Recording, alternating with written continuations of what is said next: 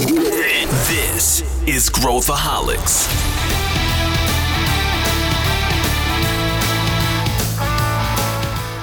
Olá, aqui é Pedro Van Gertner, sou o CEO da ACE e esse é Growthaholics, o podcast para quem adora inovação e empreendedorismo.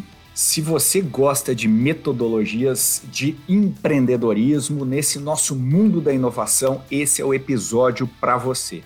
A gente vai a fundo em diversas metodologias que surgiram do nosso mundo das startups. E para discutir esse tema, eu trouxe Marcelo Furtado, que é o CEO da Convênia, e Felipe Collins, que é o CMO da Keitech. E a gente vai entrar a fundo em várias das metodologias, criticando, falando que a gente gosta, uh, colocando os princípios por, por trás dela, e eu acho que você vai curtir essa discussão. Vem com a gente.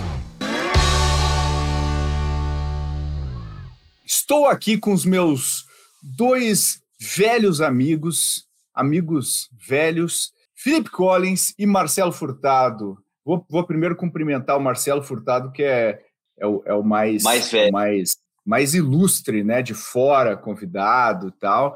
Marcelo Furtado, seja muito bem-vindo. Conta para a gente o que, que você faz. Pedro, muito obrigado pelo convite. É um prazer estar aqui com você, com o Felipe. Sempre a gente tem boas conversas, boas interações, boas reflexões. Espero que todo mundo que esteja ouvindo também entre aqui na, na conversa remotamente e, e, e interaja intelectualmente conosco. Eu sou cofundador da Convênia, a, a Convênia é uma, uma HR Tech, ou seja, uma, uma empresa que produz tecnologia para gestão de pessoas. Nós temos uma plataforma para gestão de pessoas em pequenas e médias empresas que oferece tudo que a pequena e média empresa precisa é, para o RH. Então, desde um processo de admissão digital, é, folha de pagamento, gestão de férias, benefícios, é, até mais recentemente, processo também de gestão de, de talentos. E vai, vai ter, vai rolar cupomzinho para a galera aqui, não? Sempre você consegue um cupomzinho e sempre nessa surpresa. Então, com certeza vai, vai rolar um cupomzinho. A gente vai deixar aqui nos, nos comentários aqui o cupomzinho, pode ser? Fechado, vai ter cupomzinho da convênia. E Felipe Collins, você como CMO, olha, olha, olha, olha que elegância, olha que, que chique, cara. Conta aí o que, que você faz, meu. Você que já é veterano Muito bem. desta casa, deste podcast. É um prazer voltar a casa, né? É, muito bem, Pedro. Nas horas pagas, eu sou aqui head de marketing da Keitech, que faz infraestrutura tecnológica e financeira para serviços financeiros tipo bancarização, crédito ou qualquer coisa que você queira é, rentabilizar e fidelizar a sua base de clientes. A gente também tem uma, uma solução de KYC, antifraude e motor de crédito também, que são super legais. E a minha missão é justamente botar é, a Keitech na rua, no mercado e, e, aumentar aqui a receita da companhia. Nas horas vagas, eu sou o pai do Nicolas, o nosso querido Zig, que faz dois anos aí, provavelmente na data de publicação desse podcast, e também sou mestre de cerimônias de eventos, como a gente teve nesse nesse mês passado o delicioso A-Summit, além de é, mestre de cerimônias, eu também sou um ávido consumidor e participante de podcasts e formado na escola Marcelo Furtado de Humor. É Todos nós. Multiverso. Todos nós somos. Nossa, a escola Marcelo Furtado de Humor é, é sutil, é um humor refinado. E hoje a gente vai mergulhar juntos aqui né, nas metodologias. A gente vai falar em todas as metodologias que surgirem aqui na nossa cabeça. Né? Quando eu falei todas, o Marcelo já se. Todas, não, peraí, eu não sei se a gente vai cobrir todas, não. Todas surgindo na nossa. Esse é o nosso compromisso aqui hoje. E a gente fala muito de metodologia. Eu queria começar falando sobre isso, né? A gente justamente resolveu fazer esse episódio para uh, desmistificar algumas metodologias, falar um pouco o que a gente acredita, e o pessoal, né, eu sempre brinco, né, se fosse só seguir todas as metodologias disponíveis, a gente esbarrava num unicórnio em cada esquina, e a gente sabe que não é isso, né, Marcelo Furtado? É, exatamente, e eu acho que o tema é super importante, né, porque é, às vezes a gente confunde uma startup com um organismo, um laboratório de metodologias. Acaba que parece que o objetivo é aplicar metodologias. E eu acho que esse contexto que você deu, eu acho que no começo aqui que todo mundo está ouvindo, eu acho que a gente precisa pensar algumas coisas antes até da gente falar qual, de uma metodologia específica, né? Que eu fiz algumas anotações aqui para trazer. Primeiro, uma metodologia para mim é quase como uma prescrição para um paciente, né? Que muitas vezes você não vai pegar uma receita médica de outro paciente e simplesmente copiar, achando que o seu problema é o mesmo.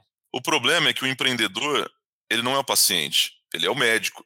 E às vezes ele está copiando a receita de outro paciente sendo o médico, né? O que, que eu quero dizer com isso? Pegar uma, uma metodologia qualquer dessas que a gente vai citar e aplicar simplesmente pela metodologia, eu acho que começa a ser um erro. E é um erro que ele vai derivar outros erros, né? Eu tenho sentido ultimamente que é, os profissionais que já, já, já têm algumas, alguns anos né, de profissionais que estão sendo formados em startups, que iniciaram o seu trabalho em startups, que estão evoluindo e estão crescendo em, é, nesse, nesse ambiente, eu estou sentindo que tem muito profissional que são meros executores de playbook. E eu acho que isso é arriscado. Arriscado para as empresas, arriscado para os profissionais, né, que não tem é, um cinto de ferramentas mais tão, tão abrangente, e, e, isso no médio prazo pode ter um efeito, acho que, eu acho que perverso.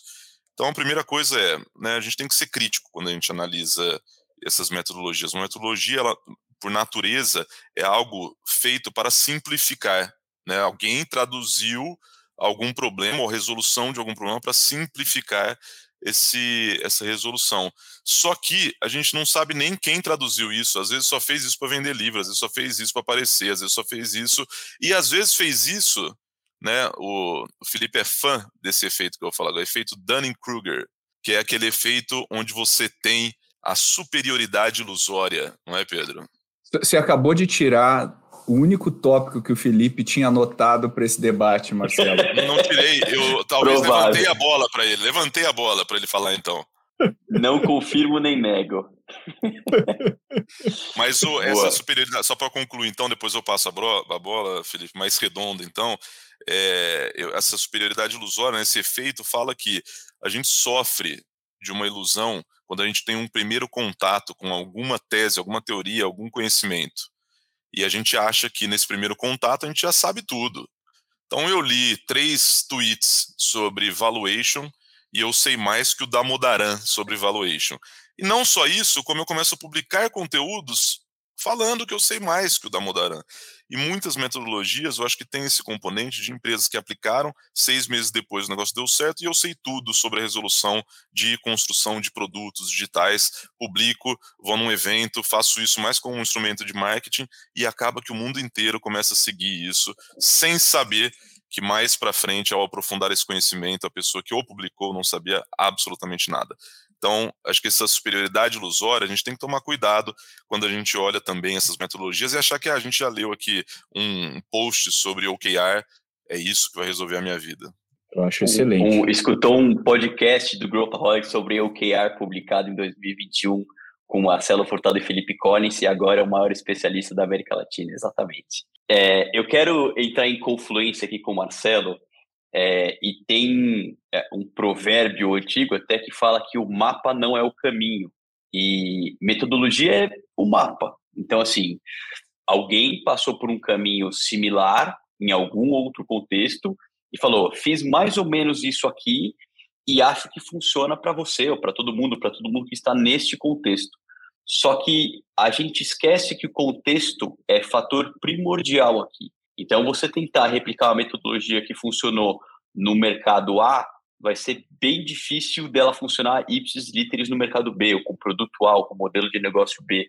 Então, você tem muitas especificidades que você não deveria levar em consideração quando você está seguindo. Eu adoro fuçar metodologia, confesso, adoro ficar vendo como é que as pessoas estão é, resolvendo coisas. Então, é o meu é uma das minhas diversões intelectuais ver aqueles frameworks dois por dois, aquela, aqueles mapas que tem um monte de seta apontando para lá e para cá e querem dizer um monte de coisa. Eu me divirto muito vendo. Qual que eu sigo na prática sem nenhuma alteração para o meu contexto. Nenhuma, eu acho pouco possível. E falando em efeito perverso que o Marcelo falou, eu acho que tem mais um ponto bem significativo aqui que as pessoas entendem que metodologia vai ser o livro de receita para você ficar bilionário e quando a coisa não dá certo, que é a probabilidade infinitamente maior, ela se isenta da culpa e da responsabilidade. Não, não, não. Eu fiz este método aqui e este método que não funciona. Pô, não, às vezes não é um método que não funciona, às vezes você não deveria ter seguido ele. Ou às vezes você tentou fazer uma pesca de baleia num lugar onde só tinha camarãozinho. Enfim, você tem N variáveis aqui que podem te, te tirar do caminho. Então, você ter uma noção de uma ou várias metodologias ajuda muito. Você sabe é, aquele papel vegetal da aula de geografia que você empilhava um em cima do outro e aí você empilhava, você conseguia ver como é que era um terreno completo? Metodologia é mais ou menos isso. Se você pegar uma delas e olhar, você vai ver só, por exemplo, a topografia, ou só a distância, ou só alguma coisa. Mas você confiar plenamente que aquele mapa, ou aquele papel vegetal vai te dar o caminho das pedras exatamente, é uma, é uma afirmação bem contestável. É, eu quero só falar duas coisas antes de a gente mergulhar nas metodologias em si. É, eu acho que eu acho que a gente pode, inclusive, abordar isso quando a gente for falar. Mais importante do que a metodologia é o princípio por trás da metodologia. Então, se, por exemplo, a gente vai falar, porra, eu vou. É, quero perder peso. Então, não, eu tenho a dieta do camarão. Eu tenho a dieta da salada. Eu tenho a dieta do não sei o quê. Eu tenho a paleo. Eu tenho dieta não sei o quê. No final do dia, o princípio por trás é: se eu consumir men menos calorias do que eu gasto, eu vou perder peso. E aí eu sigo pô, eu segui essa aqui e perdi peso, então essa é a melhor metodologia. Não, é, o princípio é mais importante do que a metodologia. Então, acho que esse, esse, é o primeiro ponto.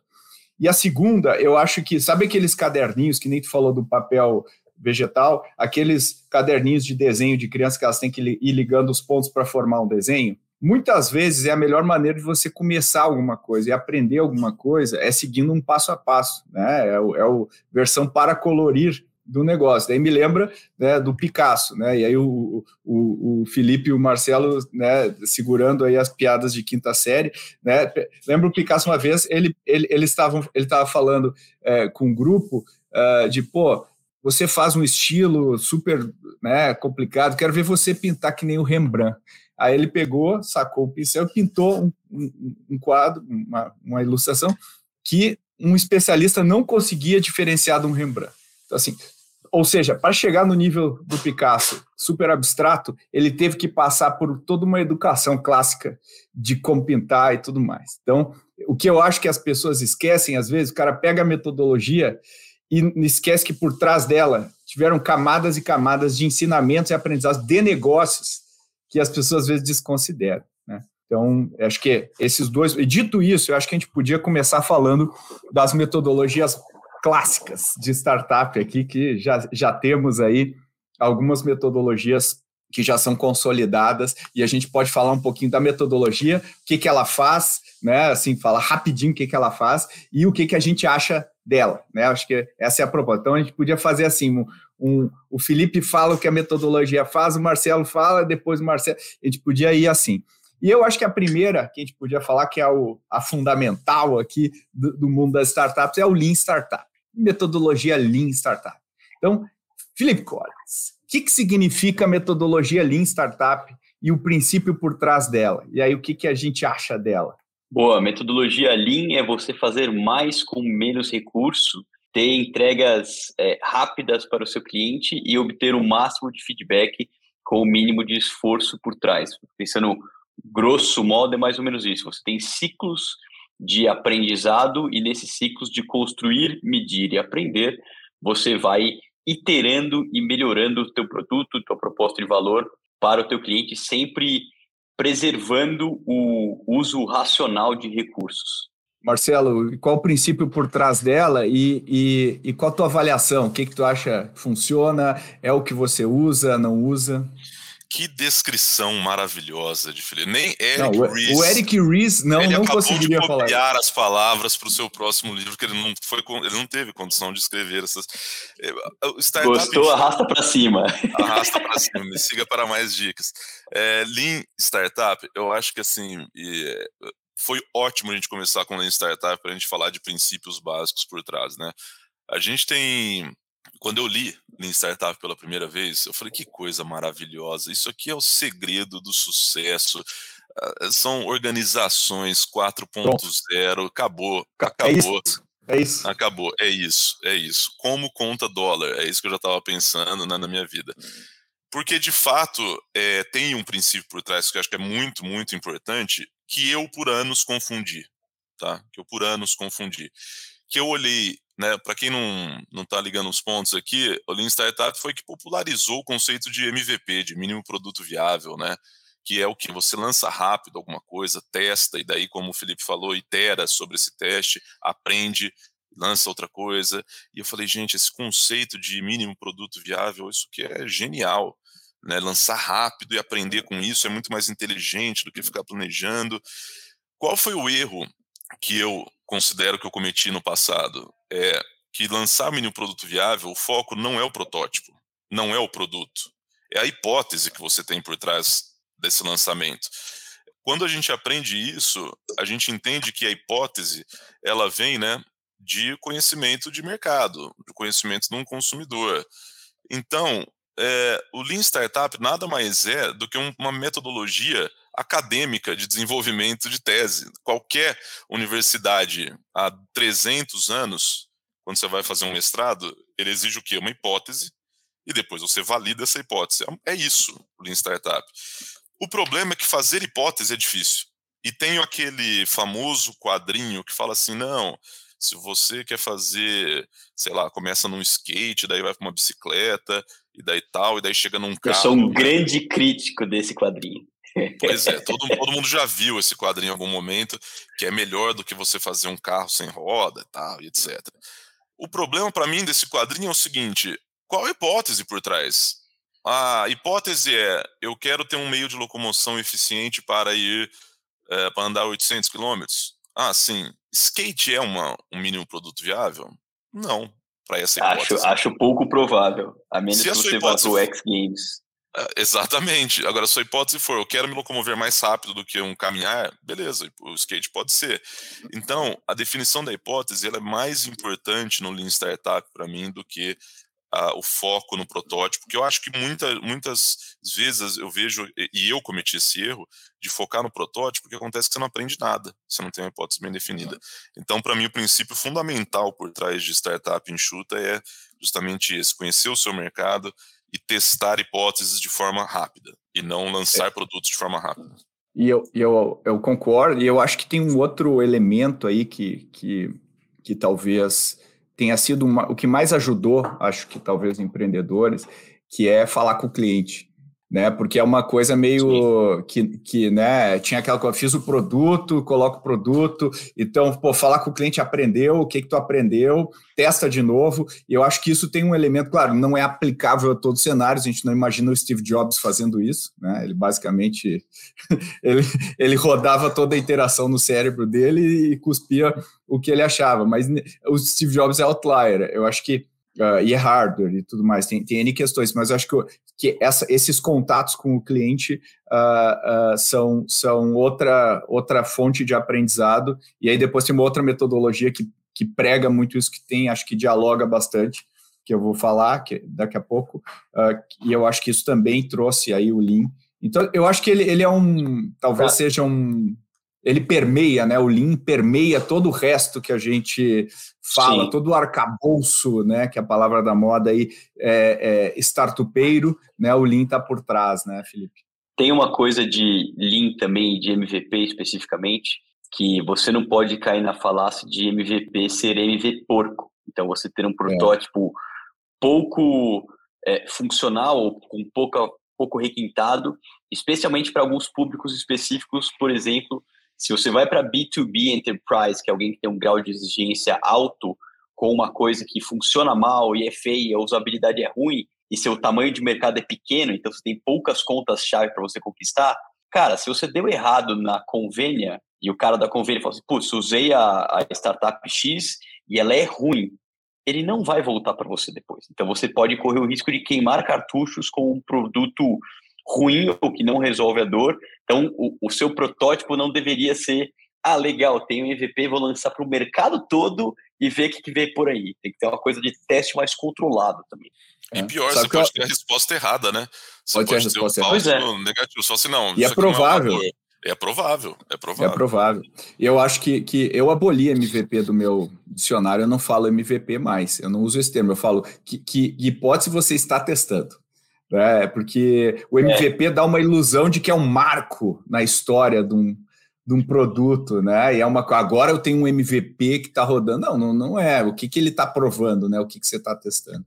E entrando na próxima metodologia, essa é um clássico, essa é, um, é uma clássica aí de Startup Weekends, uh, uh, mundo afora, né? Que vocês já sabem qual que eu vou dizer. Não falei para vocês, vocês já adivinharam que é o Business Model Canvas.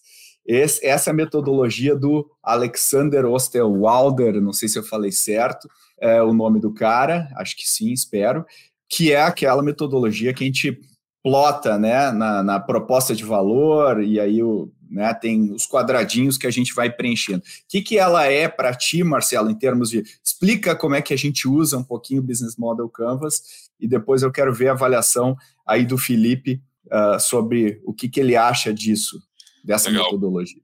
Para quem é mais zerado, assim como eu, é, antigamente na faculdade a gente aprendia a fazer business plan, que era um documento de 40 páginas contando a história e o plano e o porquê da sua empresa e etc. O Business Model Canvas, para mim, ele é, na verdade, uma tradução é, de um business plan usando só o suco, só o que interessa ali, que é o pensamento estratégico. Então, é um one page, né, uma página onde você coloca os principais componentes ali do seu negócio. Então, quem que é o seu público, qual que é o seu canal, qual que é o seu valor, qual que é, né? E, e eu acho que ele ficou tão popular porque, como você colocou, né, nos Startup Weekends da vida, você consegue produzir, se você você consegue extrair da sua cabeça rapidamente o seu modelo de negócio, sem se preocupar tanto com o formato acadêmico de produzir um livro de um business plan e colocando a essência, que são as informações ali, e ver se aquilo faz sentido ou não, né? Se o canal faz sentido com o meu público, se faz sentido com o valor que eu estou entregando e assim por diante. E aí, Felipe, você recomenda para nove entre dez empreendedores e empreendedoras usar o Business Model Canvas para modelar o seu negócio? É, quando você fala essa frase, a minha primeira curiosidade é saber qual é o dentista que não recomenda, tá? Mas voltando ao Business Model Canvas, é, eu acho que ele é um guardanapo e eu acho que ele é ótimo por ser um guardanapo. Ele é um guardanapo grande, você tem as, as os lugares certos para você colocar as peças certas e você pode de uma maneira visual e iterativa ver se as, as peças fazem sentido juntas. Então, você faz, pô, se vai ser um marketplace, vai ser um marketplace com esse público, com esse canal, putz, não, isso aqui não faz sentido, em vez de marketplace, vai ser um software, vai ser alguma coisa diferente. Então, ele te provê essa oportunidade de você ver alguns pontos-chave do teu negócio de uma maneira visual, resumida, e que você consiga pensar no macro e não no micro apenas. Então, isso é excelente. O problema de Business Model Canvas é você falar assim, bom, legal, desenhei minhas peças aqui, agora é só chutar pro gol que tá tudo certo. então, ele é, um, ele é uma série de hipóteses que você acha que talvez deem certo juntas, e aí você montou ali e você vai tentar, é, de alguma maneira, ver se aquilo para de pé ou não. Então, ele é um gerador de hipóteses.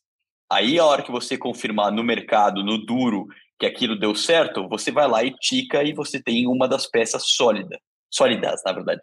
É, só que qual que é o outro problema? Quando você muda uma das peças, então vamos supor que você mudou o seu canal de aquisição, você mudou o seu público-alvo, por exemplo. Todas as outras precisam mudar ou serem revalidadas, porque aquela combinação ela é única. Então você como método faz muito sentido você usar de alguma maneira para você rabiscar e ver de um jeito visual. Tem muito negócio que tem dificuldade para usar porque você não tem insumo. mas de maneira nenhuma você pode pegar aquele papelzinho rabiscado com canetas coloridas ou num delicioso miro com post-its e falar: olha, agora eu tenho um negócio pronto. Então, cuidado.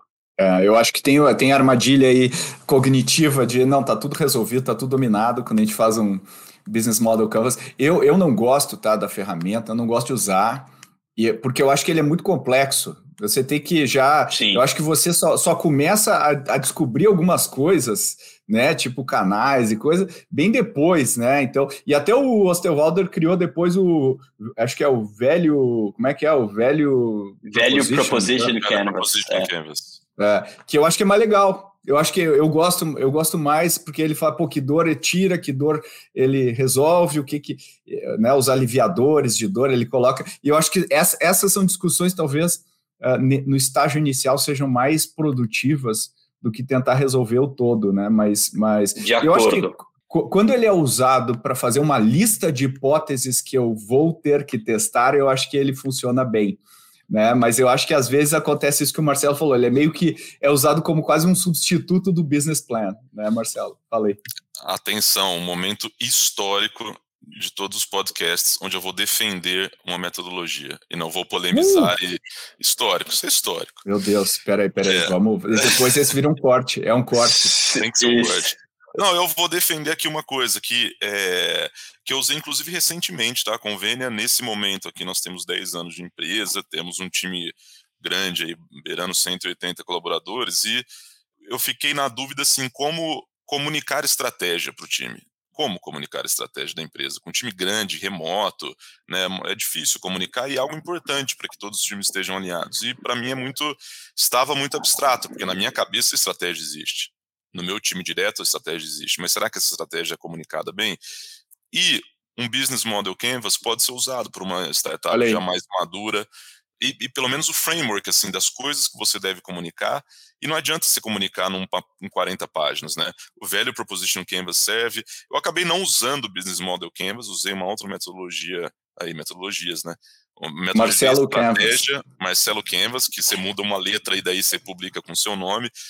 Mas, mas eu acho que é útil. Na livraria mais próxima de você. Na livraria mais próxima de você. E, mas eu acho que é útil para isso, né? Como acho que Olha aí, mano, né? comunicar. Então, com, é, comunicar a estratégia. A cabeça, organizar a cabeça para alguma, algum problema que você esteja tendo. No meu caso, não era elaborar a estratégia, mas era comunicar a estratégia. Quais componentes da estratégia eu preciso comunicar com eficiência? E eu acho que isso ajuda, pode ajudar. Eu, eu, acho, eu, acho interessante. eu acho legal, por exemplo, um empreendedor que já está andando um pouquinho mais, é, sentar e, e, e, e montar, é, ajuda a, a, pensar sobre o negócio de um jeito diferente. A gente está tão bitolado às vezes que é, é legal parar. Né? É, é, todos os componentes que a gente está falando aqui de estratégia, eles pressupõem uma verdade que a gente acredita, né? uma crença.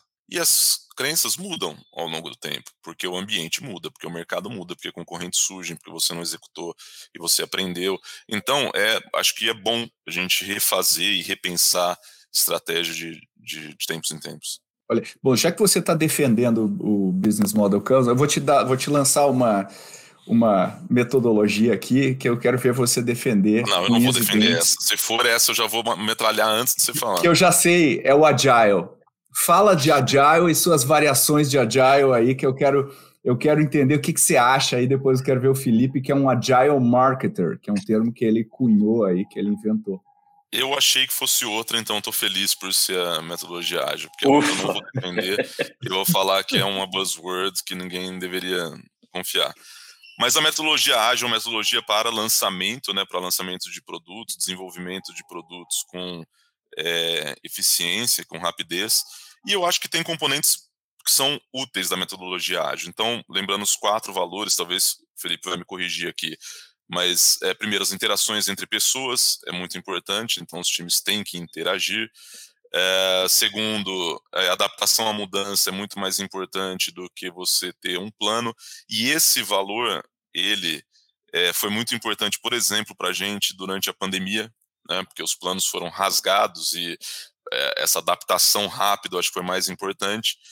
Colaboração com o cliente é um terceiro valor que eu acho que é muito importante. Acho que o Pedro comentou também é, da, do Lean Startup, quanto que o Lean Startup também promoveu essa interação é, com o cliente e o último é software em funcionamento, né? Então, metodologia ágil para desenvolvimento do software é melhor do que você fazer uma documentação extensa, foca em colocar no ar alguma coisa. Olha aí, eu, eu gostei do, do, seu resumo. E, e, você, Felipe Collins, como é que. Eu brinquei que o Felipe Collins criou o Agile Marketing, mas a gente criou um curso na SPM, que era lá Verdade. atrás, né? Que era o Agile Marketing. Ainda existe o curso, Felipe? Tá rolando, Ainda existe o curso, ficou um semestre sem turma porque, por motivos de paternidade, mas voltaremos. É, mas eu conta que... aí, o que, que você acha? Que, qual que é a tua visão? E aí tem ramificações, né? O Agile é o é o, o guarda-chuva, aí tem o Scrum. É, o sistema tem, operacional, é, né? Exato. Tem, tem, várias, é, tem várias aplicações desses mesmos princípios que o Marcelo falou, né? Eu acho que quando você baseia nos princípios, como que o, o Marcelo expôs, eu sou amplamente favorável. Quando a gente começa a descer para a execução, que nem você falou dos, dos métodos per se, então tem o Scrum, tem o Safe, tem o Kanban, tem uma série de outros, você começa a, de novo, é, direcionar como as pessoas deveriam fazer as coisas. Isso, para muitas atividades, é muito bom. Então, por exemplo, times de desenvolvimento se beneficiam largamente de Scrum porque elas sabem o que fazer e o que não fazer e qual é a unidade mínima de valor para você entregar, para você deployar, usando o termo mais técnico aqui, e ter, ter valor para o seu cliente. Então, funciona muito bem, mas eu acho que o, o problema começa quando você acha que é one size fits all quando é, serviu para um tipo de departamento ou área ou empresa você deveria é, usar em todos os outros. Então, até, usando o mesmo exemplo do Agile Marketing, tem coisas de, da vida de, uma, de um time de marketing, da vida de um time de, de aquisição de receita, que não são iguais de um time de desenvolvimento, que é quando o Agile surgiu. Então, você tem muito mais incêndio, você, sua, sua vida é mais caótica, você tem entregas em níveis diferentes, então você precisa de certa maneira, adaptar o todo para conseguir fazer funcionar. E aí, quando a gente usa mais filosoficamente o termo de ter disciplina para seguir o método e adaptabilidade para usar o que funciona para você, aí você começa a ver algum valor. Você vai colocar, uhum. por exemplo, o time financeiro para operar com o Scrum, e aí você vai falar assim: não, não, não vou pagar essa nota fiscal aqui porque não está na minha sprint. Cara, Próximo sprint, a gente não paga. Não tem o que fazer, você precisa é, é, admitir pessoas ou demitir pessoas ou pagar nota fiscal sem é, travar o método. Então, de novo, funciona, mas você precisa adaptar para o que funciona para você. Então, eu já vi times que se beneficiaram largamente de usar métodos ágeis, então a gente viu aí no convênio com o time de software, na própria INSE com o time de marketing, com o time de produto. Então você vê que existe benefício claro de você adotar princípios e métodos ágeis. Mas quando você começa a engessar muito e quando você começa a, a fazer as coisas em escala de um jeito torto ou de usar uma ferramenta que não deveria ser usada naquele contexto, aí é que a coisa degringola um pouco. Então eu já vi uhum é, companhias de amplo sucesso usando outros métodos e nunca teriam ouvido falar de ágil, também com bastante é, proficiência nas entregas e com bastante sucesso financeiro. Então, não necessariamente é, é ágil ou morra ou alguma coisa assim. Você tem uhum. é, formas de usar, contextos de usar, para você ter uh, benefício de fato de usar métodos como esse. É, eu acho que talvez a, a maior crítica que eu faço aqui é, é, é nessa nesse simulacro que às vezes as grandes corporações fazem uh, do que as startups. Elas pegam o que acham que as startups fazem e criam uma adaptação corporativa. Não, agora temos ser ágeis. Aí eles fazem um tombamento ágil da empresa e bota todo mundo em tribo. E agora tem agilista e Scrum Master para todo lado e contrata um monte de coisa. E a gente vê que o outcome no final é mesmo, né? Ou pior, um pouco pior porque o Agile traz ineficiência. Se eu vou ter um squad aqui, um squad ali, eu vou ter dois designers, né? Por exemplo, não vou ter um Exato. designer e tal. Então eu tenho que saber quando usar e quando comprar a ineficiência do Agile em prol da agilidade do que eu quero construir, do produto que eu quero construir. Então talvez seja a maior crítica que eu faço do uso indiscriminado aí da metodologia, que na verdade pode fazer a todas elas, né? Mas eu acho que o Agile talvez tem um fetiche corporativo maior do que a, do que a, do que a média, né? A metodologia ágil durante os últimos os layoffs recentes das empresas de tecnologia provavelmente foi a área mais impactada, porque de repente as pessoas olharam e falaram assim: o que, que é um agilista? E eu acho que ninguém sabia o que fazia, porque ele é parte de uma engrenagem que, quando funciona, ele é importante, né? Mas muitas empresas contratavam só pelo cargo e falavam: agora que eu tenho um agilista, eu serei ágil, né? É então, é a metodologia ágil é uma das. e suas derivações, Scrum, Sprint, etc., elas são talvez as. É, talvez a metodologia que mais se faça é, pela metodologia. Vou aplicar pela metodologia. Uhum, uhum. Felipe Collins, a gente gravou até um episódio recente falando de growth hacking. Mas assim, comenta o que, que é growth hacking e depois eu, eu queria quero muito ver comentar growth que hacking. Que eu, eu quero, não, tu muito. vai ser o cara, tu vai, tu vai coroar o, o, o, Não, tô aguardando, é que, eu, é que eu não segurei a ansiedade. Eu sei, eu sabia que era essa que tu esperava que eu falasse. É, era essa. Mas, mas define tu, Felipe, para o Marcelo comentar. Muito bem. Growth hacking, termo cunhado nos inícios dos anos 2000 pelo Chanelis, que é o autodenominado pai do termo, a gente já conversou com ele algumas vezes. É, tem como princípios básicos você fazer pequenos testes e experimentos de marketing, de aquisição de clientes, também para retenção e etc., e ter tudo como hipótese e de você encontrar as principais alavancas de crescimento para a sua companhia. Então, você encontrar quais são os canais que melhor performam, quais são as partes do funil que você melhor otimiza. Então, você tem uma mentalidade mais científica e incremental é, para a sua área de marketing, marketing, vendas e até é, CS entender todo, todo o fluxo de cliente. Então, quando você denomina o, a parte de growth, é um pouco sobre isso que a gente está falando, de aquisição de clientes e de retenção de receita com uma mentalidade científica e um pouco mais é, para você encontrar com pequenos testes, interações, bebe também um pouco de métodos ágeis, encontrar as melhores formas de trazer e de reter clientes. Essa é a definição oficial, ou by the book, ou etc. Para mim, eu já vou começar emendando aqui, porque o Marcelo, para quem está assistindo, o Marcelo está com o machado na mão. É... Tu tá só aguardando é ali, cara, mas não tira, não tira esse prazer do não Marcelo. Não vou tirar esse prazer, pô. tá bom, tá bom. Vai lá, Marcelo. nada tirará esse é, prazer. É, pode, é... Não, pode comentar, nada tirará. Porque eu tô, tô, feliz que você parou de falar, porque mais 30 segundos eu tava comprando a metodologia já, de tão bem que você vende. Né? onde, onde, onde que eu contrato onde, um, onde um growth marketer? Isso, gostou? Me segue no LinkedIn para mais dicas. É, o problema do growth hacking tá no hack, que a galera desvirtuou e achou que receita de bolo, tipo, ah, minha empresa conseguiu tantos clientes fazendo esse, essa, essa campanha de mídia, esse e-mail de outbound, esse negocinho no funil. Então virou meio gato Félix tirando soluções ali do, da bolsa mágica. E aí que tá o problema, porque você não tem. Você abre mão da, do método científico de marketing e de você achar o que funciona para você, para você seguir o hackzinho que outra pessoa achou, porque, meu Deus, é, consegui meus resultados. E marketer é um bicho complicado porque sabe incensar muito bem o que faz. Então, assim, não, apenas com este e-mail eu destravei 170 milhões de reais de receitas. Fala assim, caraca, quero agora, onde é que eu assino? Compre meu curso na 999. Então, esse é, para mim é o, é o grande problema. Vai lá, Marcelão. o Growth Hacking é uma metodologia requentada. Vocês estão comprando o gelato ao invés do sorvete.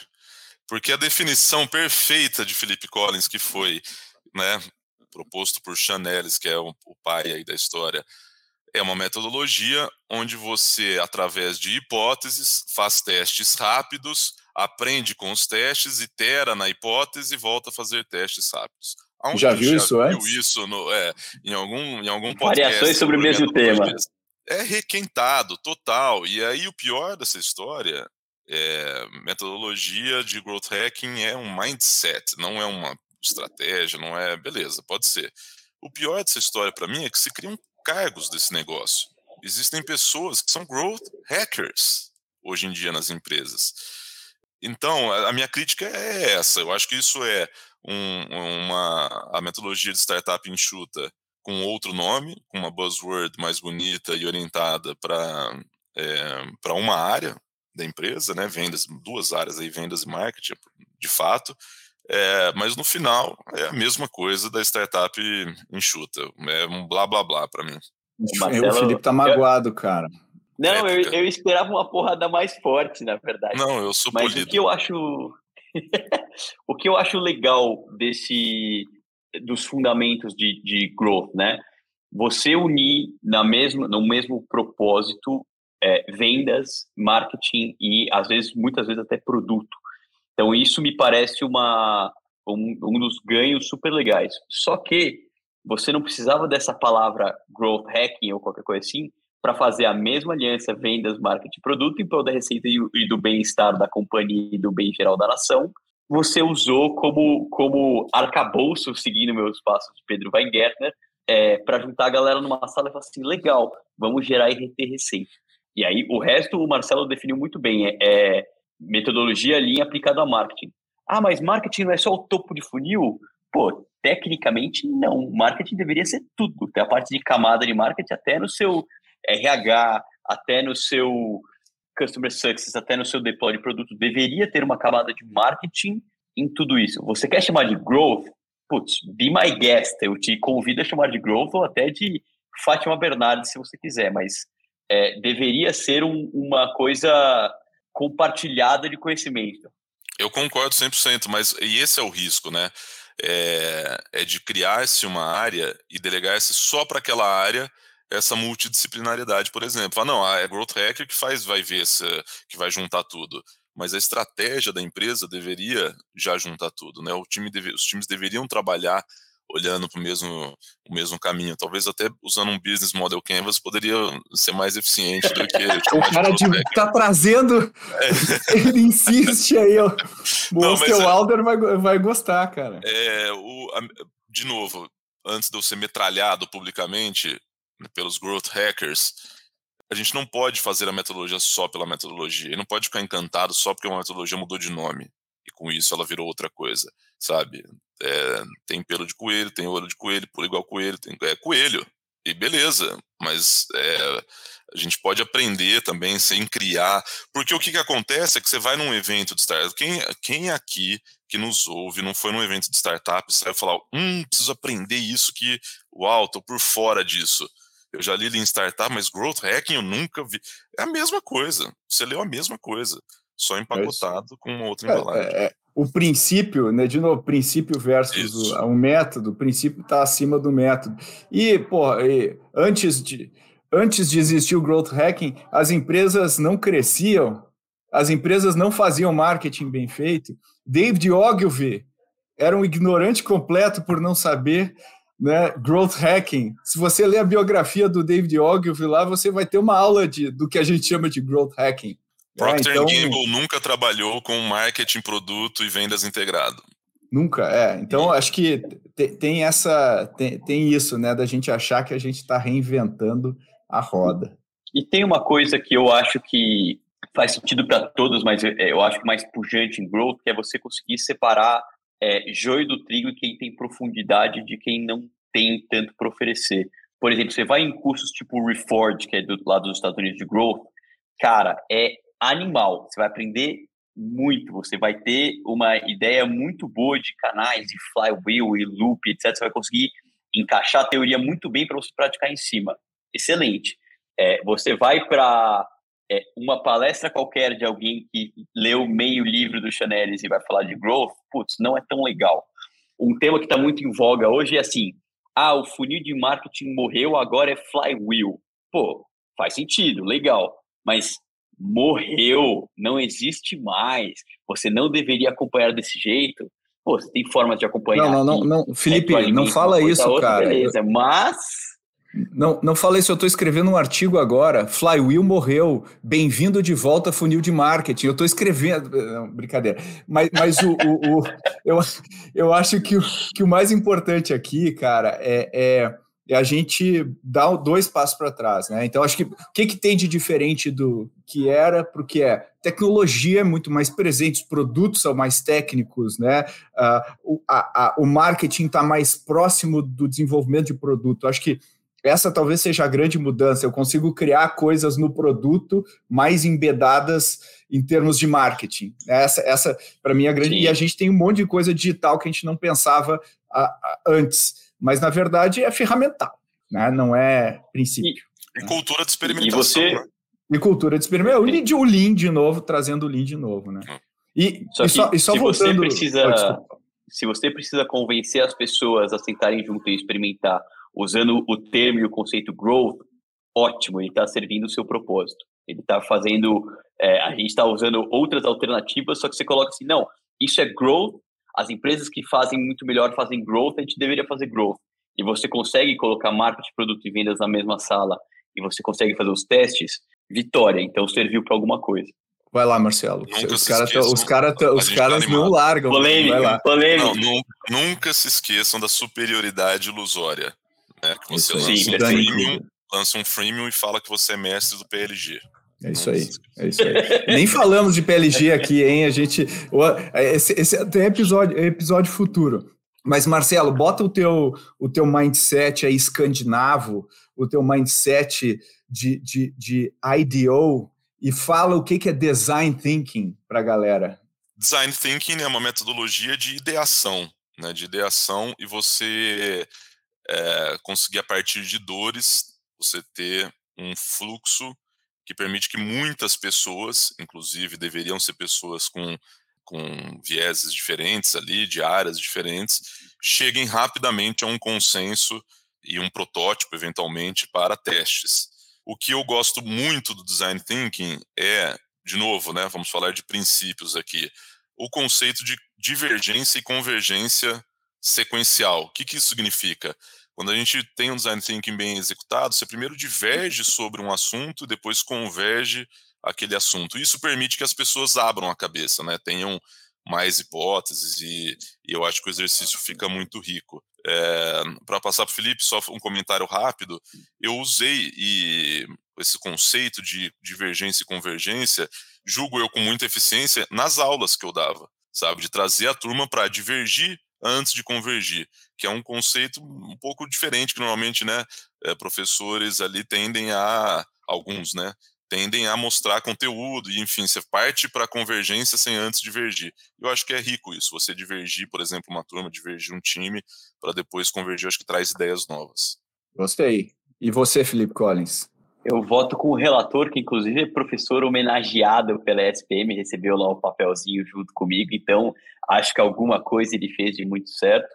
Eu, eu concordo com essa leitura de que o importante design thinking é você divergir e depois convergir. Primeiro no problema que a gente está resolvendo, para quem que a gente está resolvendo, como é que esse cacareco se parece, e depois com a segunda parte que é como é que eu resolvo, como é que eu crio alguma coisa é, e aí você tem alguma coisa tangível e, e, isso ajuda muito nessa, nessa análise de que se funciona ou não para é, entregar alguma coisa, para ter um, um, um, cheiro muito bom do que você deveria fazer para atender o seu cliente. Então, a ideia de você descobrir primeiro para depois definir num, num consenso compartilhado e depois criar alternativas para depois entregar e, e eleger a que mais resolve, eu acho excelente. E eu acho que é, você está exposto a outros pontos de vista e divergir e outros tipos de soluções que não são aquelas que você estava pensando e num debate é, franco e aberto, usando o que você tem de informação na mão, com cinco minutos de porrada sem perder a amizade, você consegue chegar, num, chegar numa, não necessariamente na melhor ideia ou na melhor que vai resolver o problema, mas que tem mais, menos risco de dar errado, eu acho excelente. Eu já vi funcionar bastante, especialmente para quem tem mais cabeça mais linear e mais quadrada, essa abertura de cabeça tende a ter um, um, um efeito muito positivo para o outcome e também até para como a pessoa vai se portar a partir de então. De novo, eu acho que o, um pouco do problema de você é, usar design thinking está na adoção. Você achar que design thinking vai te entregar uma coisa pronta, ou você é, usar design thinking para tudo, ou você, para qualquer problema que você é, é, entra na frente e fala assim, não, vamos fazer um design thinking para resolver isso. Putz, espera. Às vezes não é bem assim. Eu já tive empreendedores me falando assim, pô, é, eu precisava criar só uma página de login, fiquei um mês fazendo design thinking e aí saiu numa página de login igual se eu tivesse feito uma página de login em 15 minutos. Então tem coisa que você é, pode cair no âmbito da perfumaria e do dar dinheiro para 3M porque você está usando muito post-it. É, mas como, como princípio fundamento de ter um problema, que, como que isso se parece e como que a solução deveria se parecer, tangibilizando, então você tem ali o rabisco, o protótipo, etc., para dar algum cheiro do que é aquele teste, eu acho bem legal assim você ter como arsenal na sua no seu cinto de ferramentas para ver se dado um problema X, eu posso usá-lo. O problema é que nem todo problema é o problema X. Posso comentar rapidinho, só para não perder o raciocínio? O, isso que você falou, Felipe, acho que é super relevante, que é escolher as batalhas, né, para as o uso das metodologias.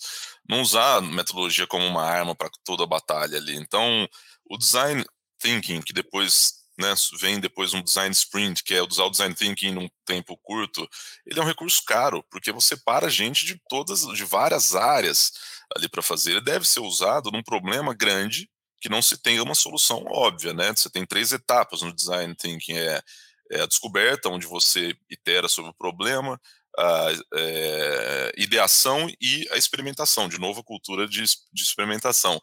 Então é um recurso caro, você tem que usar para problemas grandes eu gosto do, do conceito do, do, design thinking porque ele também, de novo, ele traz o cliente para a equação, ele traz o conceito da empatia uh, ah, para a gente entender melhor o problema e se colocar no lugar do cliente e pensar em soluções né, nessa, nessa lógica. Mas eu acho que tem um, uh, um valor muito grande em você parar mais tempo para ter melhores ideias. E, e, como disse o Marcelo, é caro fazer isso, né? não é um recurso barato uh, de, de, de fazer, mas quando a gente faz, concentra energia e traz as pessoas, eu acho que tem um valor interessante aqui para a gente pensar. E você também já puxou um pouquinho do, do design sprint, que virou meio que uma febre é. no, alguns anos atrás, né, Felipe? Só explica rapidinho ali, porque ele usa os princípios do design sprint, da, do, de, do design thinking, e talvez ele dá uma, dá uma pitadinha de lean ali de teste no meio, né, do, do processo. Uh, como é que você vê isso aí, Felipe? Perfeito. É, inclusive, me corrigindo antes, a parte de você prototipar e ter alguma coisa para entregar, ela vem do design sprint e não do design thinking, tá? O thinking você não chega com algo tão tangível. Então, tem mais um double diamond ali no design sprint que você pode é, criar. Então, o design sprint original foi criado por um par de engenheiros do Google que fala que você consegue resolver problemas complexos em cinco dias. Então, tem um livro super legal, inclusive, é, de mesmo nome, Design Sprint, que você, a, primeiro dia você, você coloca o cliente na mesa, você traz e conversa com ele, você pega as hipóteses, e aí você vai até no último dia você tem um protótipo completo e com alguma alguma exposição ao mercado para ver se ele funciona ou se ele não funciona. Eu acho que, de novo, o problema está na adoção. É muito legal você pegar, colocar um time multidisciplinar e com vários stakeholders e com o cliente e com decisores numa sala, trancar todo mundo uma semana e falar, vocês só saem daqui depois que a gente resolver esse problema com um protótipo que seja legal. Eu acho que tem grandes benefícios de você fazer isso, tipo aquela ideia ou aquela hipótese que você está matutando há anos e ninguém acha tempo para fazer porque o dia a dia nos consome. Você bloqueia todo mundo e faz esse esse foco único concentrado. Ele tem um, um benefício muito grande. Você fica só matutando em cima do mesmo problema e da mesma solução, mas também não é a solução para tudo. E aí a galera viu que fazer design sprint cansa e dá trabalho e começou a inventar uns mini design sprint. É tipo um design sprint, só que você não tem as etapas principais. Você só tem o um protótipo. Você, cara, não é, não é isso. é você tá fazendo o carro, só que você só tem a carroceria. Pô, é, é... calma. E tem também o growth thinking, né? Que é quando design thinking é aplicado por marketing. Aí é totalmente diferente, é outra metodologia também. É outra, é outra completamente. É, exatamente. É, mas vocês viram, né? Aqui, então, acho que a gente está chegando aqui no final do episódio. Ainda faltam. Tem várias outras metodologias que a gente poderia falar aqui, mas eu acho que se a gente for derivar para os princípios do, do, do Lean, né, de, de rodar coisas mais curtas, do Agile, de né, dividir a execução de uma forma uh, com sprints e, e etc. É, tudo meio que tudo meio que deriva disso, né? De falar com o cliente, colocar o cliente na equação, de simplificar. Uh, e eu acho que assim, não tem uma.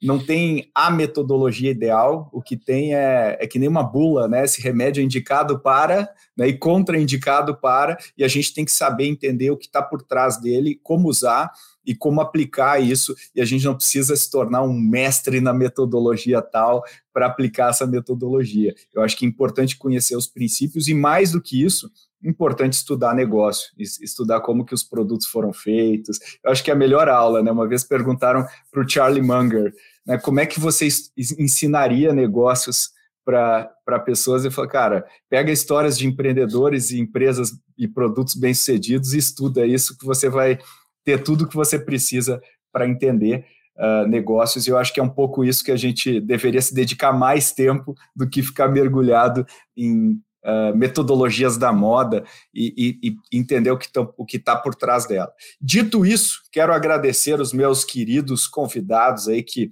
novamente, se você, aliás, ouvinte, se você gostou dessa, desse trio aqui, quer mais episódios com esse trio, mande comentários aqui porque a gente vai gravar outros episódios aí, porque a gente gosta muito de discutir e, e vamos longe, né? Se nos deixar, a gente vai longe. Então, eu queria agradecer Marcelo Furtado novamente, já um veterano também aqui do Growthaholics. Obrigado por ter participado de mais essa. Sempre um prazer participar, adorei a conversa novamente. É, três dicas rápidas: se alimente das metodologias, mas não use cegamente. Comece pequeno, acho que isso é legal também. Se você gostou, começa pequeno, não muda a empresa inteira por causa da metodologia e crie. Terceira dica é, é principal, crie. Não é porque você não sabe sobre growth hacking que você não serve para gerenciar uma empresa. Crie, você pode criar com base nos seus problemas aí é, da sua empresa. Um abraço. É isso aí. Obrigado, boa, boa parte dessas metodologias surgiram justamente seguindo o que você falou, né? E Felipe Collins, obrigado novamente pela sua participação, meu querido CMO Collins. Valeu por ter nos enriquecido aqui durante esta horinha que a gente passou juntos. Excelente. Meu recado final aqui é, é metodologia é bom, porque é algum mapa para você seguir de alguma maneira, mas não deveria ser reconhecida a valor de face, então o mapa não é o caminho. É, o problema está justamente na adoção e no teu contexto, que com certeza é diferente do contexto de quem a criou. Então, não acredite em gurus, já diria Public Enemy, don't believe the hype. Então, fica aqui meu recado final e é um prazer dividir bancada novamente com vocês. Legal. Com, com as palavras aí de Flavor Flav, nos despedimos aqui de mais esse episódio. Valeu, galera! E aí, curtiu o episódio? Se você quiser saber mais sobre growth hacking, tem um episódio recente que a gente gravou, o 189, que a gente vai bem a fundo, fala das metodologias, de onde surgiu, como funciona, o que, que é legal, o que, que não é legal. Então, acho que você vai gostar bastante também. E se você ficou curioso com o episódio que a gente falou sobre OKRs, ele é bem mais antigo, é o episódio 13 do Growthaholics. A gente fala com o Marcelo e o Felipe então você vai poder ver um episódio lá do início do nosso podcast uh, e até comparar com como a gente tem gravado hoje. Como sempre, se você acha que faltou alguma metodologia, discorda, concorda, quer ver outras coisas sendo debatidas, manda um e-mail para a gente. A gente tem um e-mail exclusivo para o podcast, que é podcast.goace.vc, onde você pode mandar qualquer coisa e a gente responde, analisa com muito carinho todas as suas sugestões. E, como sempre, eu peço 30 segundos do teu tempo. A gente tem uma meta ousada de crescimento para o Growthaholics, e o crescimento a gente aprendeu, só funciona de um jeito, só funciona se os nossos ouvintes compartilharem. Então, se você puder parar 30 segundos, a gente passa horas gravando toda semana, é um tempo valioso que a gente adora, mas a gente faz isso para você. Então, se você gastar 30 segundos do seu tempo, você que passou ouvindo esse episódio inteiro e dividir isso nas suas mídias sociais, ou com amigos e amigas que acham que podem se beneficiar desse conteúdo, ou em grupos que você participa, vai ajudar a gente a crescer e chegar a mais pessoas cada vez mais, que é o nosso propósito, a gente quer ajudar as pessoas. Valeu e até o próximo.